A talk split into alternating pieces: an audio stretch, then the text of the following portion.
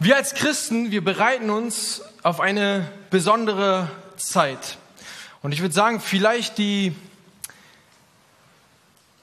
bedeutungsvollste Zeit, die wir so als Christen feiern. Und das nennt man Ostern. Und bis dahin bereiten wir das. Und es ist so, in dieser Zeit nennt man das die Passionszeit oder andere nennen das auch Fastenzeit. Also eine Vorbereitung auf das, was Jesus am Kreuz für uns getan hat. Es ist eine Erinnerung an die Leidensgeschichte von Jesus Christus, was er getragen hat, ähm, an seinen Verrat, an die Kreuzigung und an einen unglaublichen Akt der Gnade. Und es ist so ein bisschen das Erinnern an das, was Jesus wirklich für uns am Kreuz oder anstatt von uns getragen hat. Und es ist auch eine Zeit der Besinnung wo wir nachdenken, wo wir reflektieren und uns eben auch erinnern. Und ich möchte euch eine Bibelstelle heute in Matthäus 26, 6 bis 13 vorlesen, die meiner Meinung nach sehr, sehr gut uns auf diese Passionszeit oder auch in, zu Ostern sehr gut äh, vorbereitet. Und ich will die mal kurz vorlesen und wir lesen die Matthäus 26, Verse 6 bis 13. Ihr dürft gerne mitlesen. Da lesen wir Folgendes. Als nun Jesus in Bethanien im Haus Simons des Aussätzigen war, da trat eine Frau zu ihm mit einer alabasternen Flasche voll kostbaren Salböls und goss es auf sein Haupt, während er zu Tisch saß. Als das seine Jünger sahen, wurden sie unwillig und sprachen, wozu diese Verschwendung? Man hätte dieses Salböl doch teurer, teurer verkaufen können und den Armen geben. Als es aber Jesus bemerkte, sprach er zu ihnen, warum bekümmert ihr diese Frau? Denn die Armen habt ihr alle Zeit bei euch, mich aber habt ihr nicht alle Zeit. Damit, dass sie dieses Salböl auf meinen Leib goss, hat sie mich zum Begräbnis bereitet. Wahrlich, ich sage euch, wo immer dieses Evangelium verkündigt wird in der ganzen Welt, da wird man auch von dem sprechen, was diese getan hat, zu ihrem Gedenken. Ich möchte heute euch über, oder ich möchte heute mit euch über zwei Dimensionen des Evangeliums sprechen. Über eine persönliche Dimension, also das Evangelium der Versöhnung und der Rechtfertigung und dann die zweite Dimension, die soziale Dimension von Befreiung und Wiederherstellung. Und zum Schluss dann auch nochmal zwei Irrtümer aufzeigen, die das Evangelium ständig begleiten. Ein Blick in, die, in den Evangelien ähm, zeigt uns oder berichten uns über diese Geschichte und wir kriegen ganz viele Perspektiven rein. Also Markus erzählt es auch, Lukas erzählt es auch, Johannes erzählt es auch. Also alle berichten von diesem Ereignis.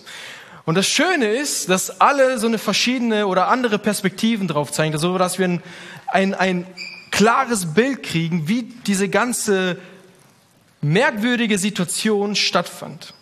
In Johannes zum Beispiel kriegen wir mit, dass es sechs Tage vor Passa stattfand, dass da ein Essen stattfand und Jesus und die Jünger eingeladen wurden dazu. Und mit am Tisch sitzen Lazarus, Martha und Maria. Lukas berichtet uns darüber, dass sie, dass sie sich im Haus von Simon den Aussätzigen oder ein Pharisäer befinden. Also es wird auch klar, wo die sind. Also eine interessante Konstellation. Und als erstes will ich mit euch darüber sprechen, über die persönliche Dimension des Evangeliums, Versöhnung und Rechtfertigung. Und in Johannes lesen wir Folgendes. Sechs Tage vor dem Passa kam Jesus dann nach Bethanien, wo Lazarus war, der tot gewesen war und den er aus den Toten auferweckt hatte. Und sie machten ihn dort ein Gastmahl und Martha diente, Lazarus aber war einer von denen, die mit zum Tisch saßen.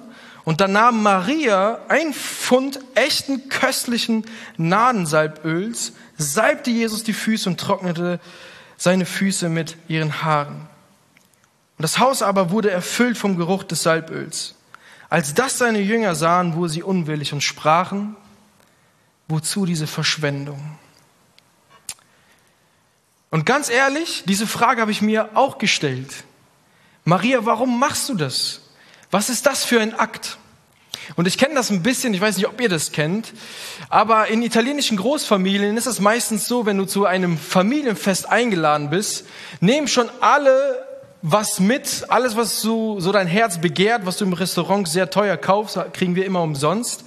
Ähm, aber es gibt immer die eine Tante, die ihre Lage völlig übertreibt. Also die nimmt dann wirklich alles mit und du bist schon voll, du hast echt, du kannst nicht mehr und dann packt sie was aus und du sagst, meine Güte, ne, warum? Das ist Hammer. Aber warum diese Verschwendung? Einfach übertrieben. Und so stellt mir die, hat sich auch bei mir so ein bisschen diese Frage gestellt, Maria, warum so eine Verschwendung? Haben die Jünger nicht recht? Und ich dachte so, vielleicht ist es ein Aufmerksamkeitsproblem. Vielleicht ergreift sie in dem Moment die, die Situation und sagt, boah, jetzt kann ich mich richtig im Mittelpunkt stellen. Jetzt mache ich was, wo alle damit nicht rechnen. Vielleicht war das auch eher eine emotionale oder emotionale Beweggründe, emotionale, einen emotionalen Akt. Weniger pragmatisch und weniger durchdacht, wie wir uns das eigentlich doch so vorstellen oder auch so mögen oft. Es muss alles Sinn machen. Und auch die Jünger verstanden es nicht ganz. Sie nahmen sowas Kostbares und Wertvolles und salbte Jesus. Und man kann natürlich recherchieren, wie teuer das jetzt war und, und, und, aber dass sie so sich darüber aufregen, zeigt, dass es nicht üblich war. Und das Verständnis von Salbung kommt sogar auch aus dem Alten Testament. Denn damals wurden so Könige, Priester und Propheten gesalbt und zum Herrschaftsantritt gekürt und gesagt, jetzt bist du der König.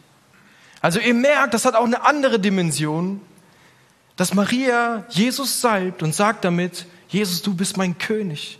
Ich gebe dir das Kostbarste, was ich habe. Ein unglaublicher Akt der Hingabe, der Anerkennung, dass Jesus der Herr ist. Und dennoch, wieso? Wieso Maria? Und das Schöne ist, da wir verschiedene Perspektiven haben, zeigt uns Lukas genau das, warum sie das tut. Und in Lukas lesen wir Folgendes. Da antwortete Jesus und sprach zu Simon, also wo sie gerade im Haus waren, Simon den Aussätzigen, ich habe dir etwas zu sagen. Und er sprach, er, er sprach, Meister, sprich. Ein Gläubiger hat zwei Schuldner. Der eine war 500 Denare schuldig und der andere 50. Da sie aber beide nichts hatten, um zu bezahlen, schenkte er es beiden. Sag mir, welcher von ihnen wird ihn nun am meisten lieben? Simon aber antwortete und sprach, ich vermute der, dem er am meisten geschenkt hat. Und Jesus sprach zu ihm, du hast richtig geurteilt. Deshalb sage ich dir, ihre viele Sünden sind vergeben worden und darum hat sie viel Liebe erwiesen. Wem aber wenig vergeben wird, der liebt wenig. Und hier wird die Aktion klar, warum sie das tat. Sie tat es, weil sie durch Jesus ein neues Leben empfangen hatte. Sie hat Vergebung empfangen und ihr wurde viel vergeben. Wir hören immer wieder von Maria und was sie bei Jesus gefunden hat. Nicht mehr Maria, die Prostituierte, die Besessene oder wie sie dann genannt wurde, die Sünderin. Und auch nicht die Maria, die ihren Bruder Lazarus verloren hat, sondern Jesus hat ihr Bruder wieder auferweckt. Sie tat es, weil sie erleben durfte, wie das Evangelium in seiner vollen Kraft wirksam wurde. Und sie erlebte Vergebung, Versöhnung und Rechtfertigung. Und nun ist sie ihren Retter zutiefst dankbar. Sehr gut. Sogar Siri hört auf mich. Das Evangelium ist die frohe Botschaft, die uns durch Jesus zuteil wurde. Es ist die Botschaft, die uns mit Gott wieder versöhnt, uns wieder zu dieser Beziehung führt. Nicht mehr getrennt von Gott, sondern wieder vereint mit Gott. Frei von unserer Schuld, frei von unseren Sünden. Gott hat uns nicht in, in unserer Ohnmacht gegenüber Sünde gelassen sondern er hat uns einen Weg aus der Sünde eröffnet. Und dieser Weg ist und heißt Jesus Christus. Durch sein Werk am Kreuz erlangen wir Versöhnung, Vergebung vor Gott für das, was in der Vergangenheit liegt. Und auch wenn die Vergangenheit gerade mal eine Stunde zurückliegt, wir werden versöhnt und gerechtfertigt in der Gegenwart, im Hier und Jetzt. Und wir empfangen eine lebendige Hoffnung für die Zukunft. Und das, was scheinbar eine Verschwendung ist, ist in Wahrheit ein persönlicher Akt der Liebe, der Dankbarkeit und der Anerkennung.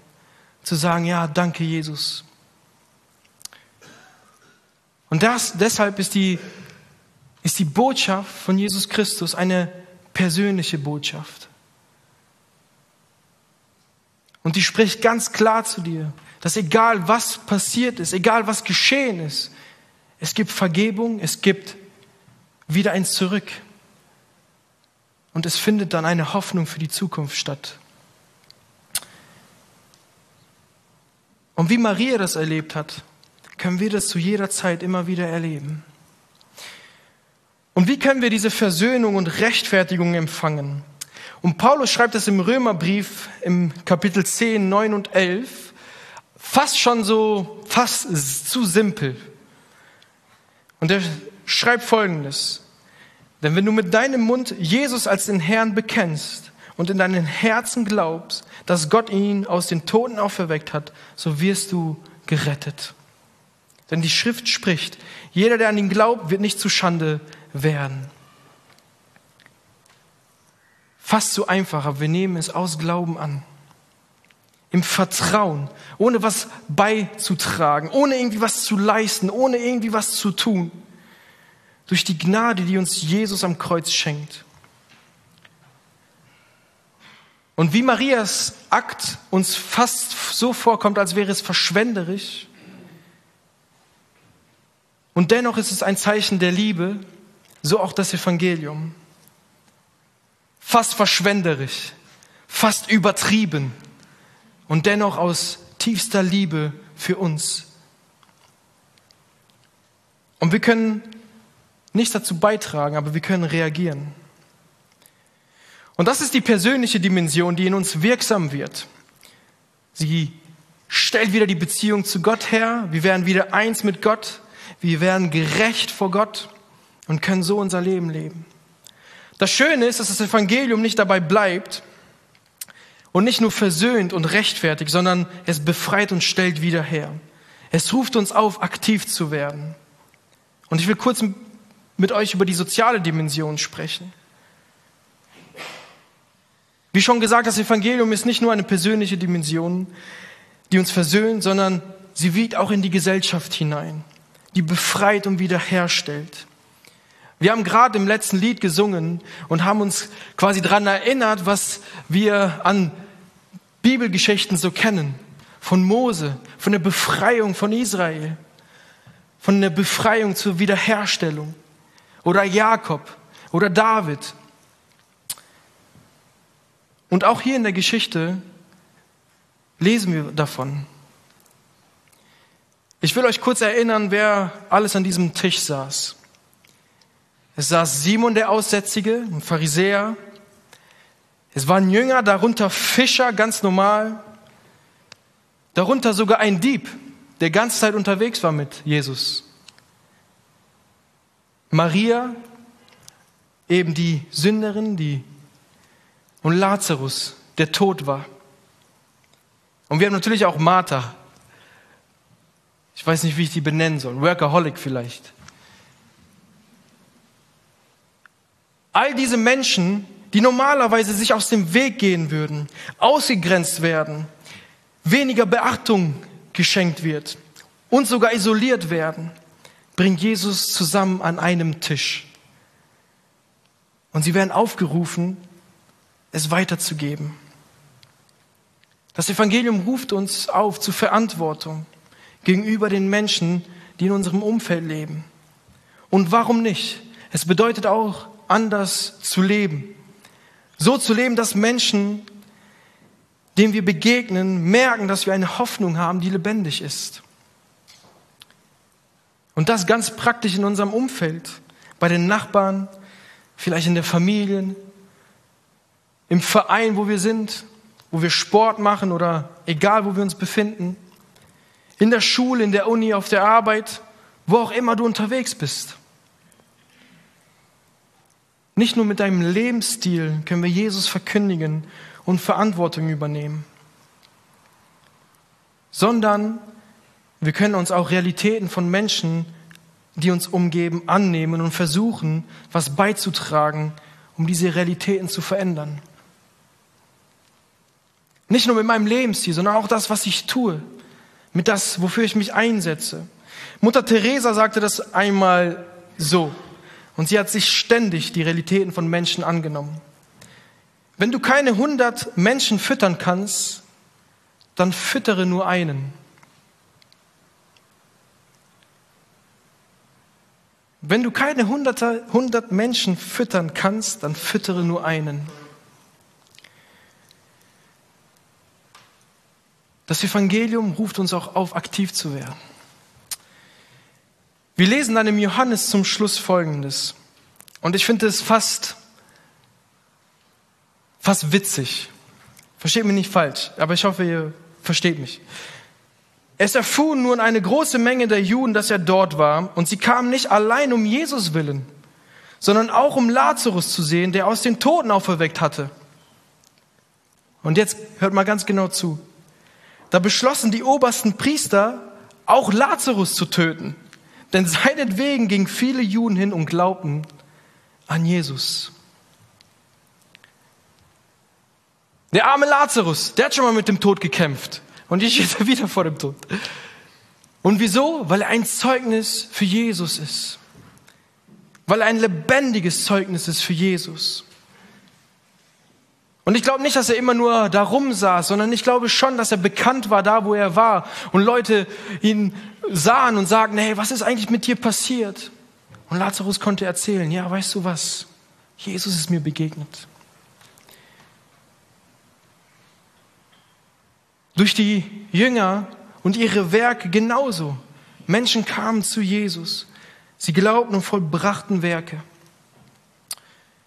Und dass es nicht immer einfach ist, haben die schon damals erlebt und können wir heute auch noch erleben. Wie oft ich damit konfrontiert bin, ob ich jetzt was sage oder nicht sage, ob ich jetzt doch irgendwie was Gutes tue oder doch nicht. Oder doch, ob ich jetzt jemand ermutige oder einfach nichts dazu sage. Oder im schwierigen Umfeld, ob ich mich jetzt doch erstmal verstecke und erstmal nichts sage. Alles Momente, die ich kenne die nicht einfach sind. Und ich glaube, die Jünger und alle anderen hatten das genauso. Und dennoch hören sie nicht auf, in Wort und Tat das Evangelium zu verkündigen. Letzte Woche hat Rüdiger die Themenreihe Glaube und Arbeit beendet, diese Beziehung und Arbeit. Und da hat er eine Bibelstelle genannt, 1. Petrus. Und die hat er gelesen. Und die passt eigentlich perfekt, weil sie all das zusammenfasst, und eigentlich wirklich gut zusammenfasst, warum sie das letztendlich getan haben. 1. Petrus Kapitel 2, 21 und 25 bis 25. Denn dazu seid ihr berufen, weil auch Christus für uns gelitten und uns ein Vorbild hinterlassen hat, damit ihr in seinen Fußstapfen nachfolgt. Er hat keine Sünde getan. Es ist auch kein Betrug in seinen Mund geworden. Als er geschmäht wurde, schmäht er nicht wieder. Als er litt, droht er nicht, sondern übergab es dem, der gerecht richtet. Er hat unsere Sünde selbst an seinen Leib getragen auf dem Holz, damit wir den Sünden gestorben und der Gerechtigkeit leben mögen. Und durch seine Wunden seid ihr heil geworden. Denn ihr wart wie Schafe, die in die Irre gehen. Jetzt aber habt ihr euch bekehrt zu den Hirten und Hüter eurer Seelen. Und auch hier, warum tun die alles? Warum so ein Akt der Liebe? Warum so ein Akt der Hingabe? Weil uns viel vergeben wurde. Und wir nun Jesus als Vorbild haben.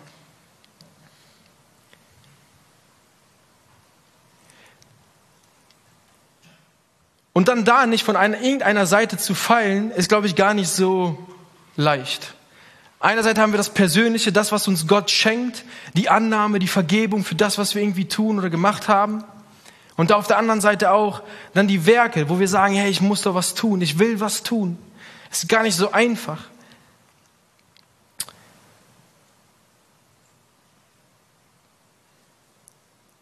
Ein christlicher Schriftsteller Tertullian im zweiten Jahrhundert sagte das mal so. So wie Jesus zwischen zwei Verbrechen gekreuzigt wurde, wird das Evangelium auf ewig zwischen, zwischen zwei Irrtümer gekreuzigt. Zwei Irrtümer, die das Evangelium folgen,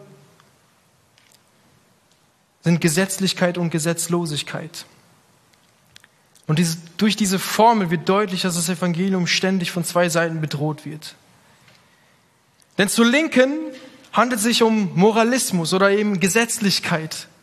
Hier steht im Vordergrund, dass der Mensch ein gutes und heiliges, Gott wohlgefälliges Leben führen muss, um erlöst zu werden. Was völlig gegen dem Evangelium spricht. Irgendwas zu leisten, irgendwas zu tun und doch noch ein Werk zu tun und doch noch das machen und doch noch das. Und dann fallen wir auf diese soziale Dimension runter. Und auf der rechten steht Relativismus, Gesetzlosigkeit. Und hier wird die Meinung vertreten, dass ein heiliges, an Gottes Gebotes orientiertes Leben gar nicht nötig sei, weil Gott ja jeden Menschen so liebt und annimmt, wie er ist. Und hier hat sich die Idee eingenistet, wir könnten mit Gott in Beziehung leben, ohne dabei irgendwie gehorsam gegenüber sein Gesetz zu sein, Maßstäbe einzuhalten oder letztendlich Veränderung zuzulassen und nur auf Gnade hinzuweisen. Ihr merkt, das ist gar nicht so einfach. Was ist denn jetzt? Und das ist das Schöne. Das Evangelium schafft genau beide, beide Sachen zusammenzuführen. Es ist nicht Gesetzlichkeit, es ist auch nicht Gesetzlosigkeit. Er führt es perfekt auf den Punkt. Und an dieser Geschichte merken wir das. Maria wird versöhnt, Maria tut einen Akt der Liebe und gleichzeitig gibt es Wiederherstellung. Sie wird wieder aufgenommen. Sie wird verändert. Das Evangelium was ist nicht einseitig oder vergisst etwas. Ein Evangelium, was zum Glauben und Gehorsam aufruft, doch sich zum Beispiel der Wirklichkeit der Menschen nicht annimmt, ist nur ein halbes Evangelium. Aber wie auch ein Evangelium nur halb ist, wenn es nur die Wirklichkeit der Menschen sich annimmt, ohne den Aufruf eben zum Glauben und Gehorsam. Beides gehört zusammen. Beides kann irgendwo abschrecken. Oh man, Verantwortung übernehmen, boah, bitte nicht. Oh nee, mich verändern, bitte nicht. Und dennoch bringt das genau Jesus zusammen. Das ist das, was wir in Jesus Christus finden. Und da kommt die Passionszeit. Doch super gelegen, oder? Eine Zeit, wo wir uns besinnen, wo wir reflektieren, wo wir uns daran erinnern, was die Botschaft eigentlich von Jesus Christus für uns ganz bedeutet. Manche fasten, legen irgendwas weg. Manch andere nehmen sich bewusst Zeit, um Vergebung anzunehmen oder auch Buße zu tun, mit anderen unterwegs zu sein. Manche nehmen sich Zeit, ihre eigene Geschichte mit Gott aufzuschreiben. Was hat Gott alles in meinem Leben eigentlich schon getan? Manche haben einfach nur eine Zeit der Besinnung und erinnern sich an das, was Jesus getan hat. Und ich weiß, dass, ich weiß nicht, was für dich dran ist. Ich weiß nicht, welche Fragen bei dir hochkommen. Und vielleicht ist es eben nur, wie bei Maria, dran, einen Akt der Liebe zu tun. Ein, eine verschwenderische Botschaft für Gott, für das, was er durch Jesus Christus getan hat.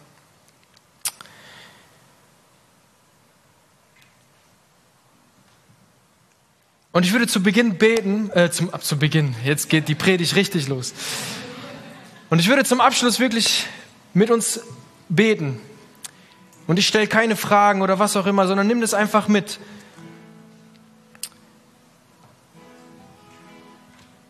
Es ist noch ein bisschen hin bis Ostern. Vielleicht kannst du selber irgendwas für dich festhalten. Jesus, ich danke dir für dein Kreuz. Ich danke dir für das, was du getan hast. Ich danke dir, dass deine Botschaft nicht nur eine heilbringende Botschaft ist, sondern dass sie auch wiederherstellt. Da, wo vielleicht Gesellschaft uns ausgrenzt, da, wo wir vielleicht irgendwas erlebt haben, dass du auch da drin bist. Und das, was vielleicht uns plagt auf der anderen Seite, wo wir sagen, ich verdiene das gar nicht, ich muss doch was leisten, ich muss doch was tun, dass diese Botschaft der Gnade in uns wirkt. Und Jesus, so komplex deine Botschaft auch ab und zu ist. Und wir beten, dass sie wirklich in unserem Leben wirksam wird. Und dafür will ich dir danken. Amen.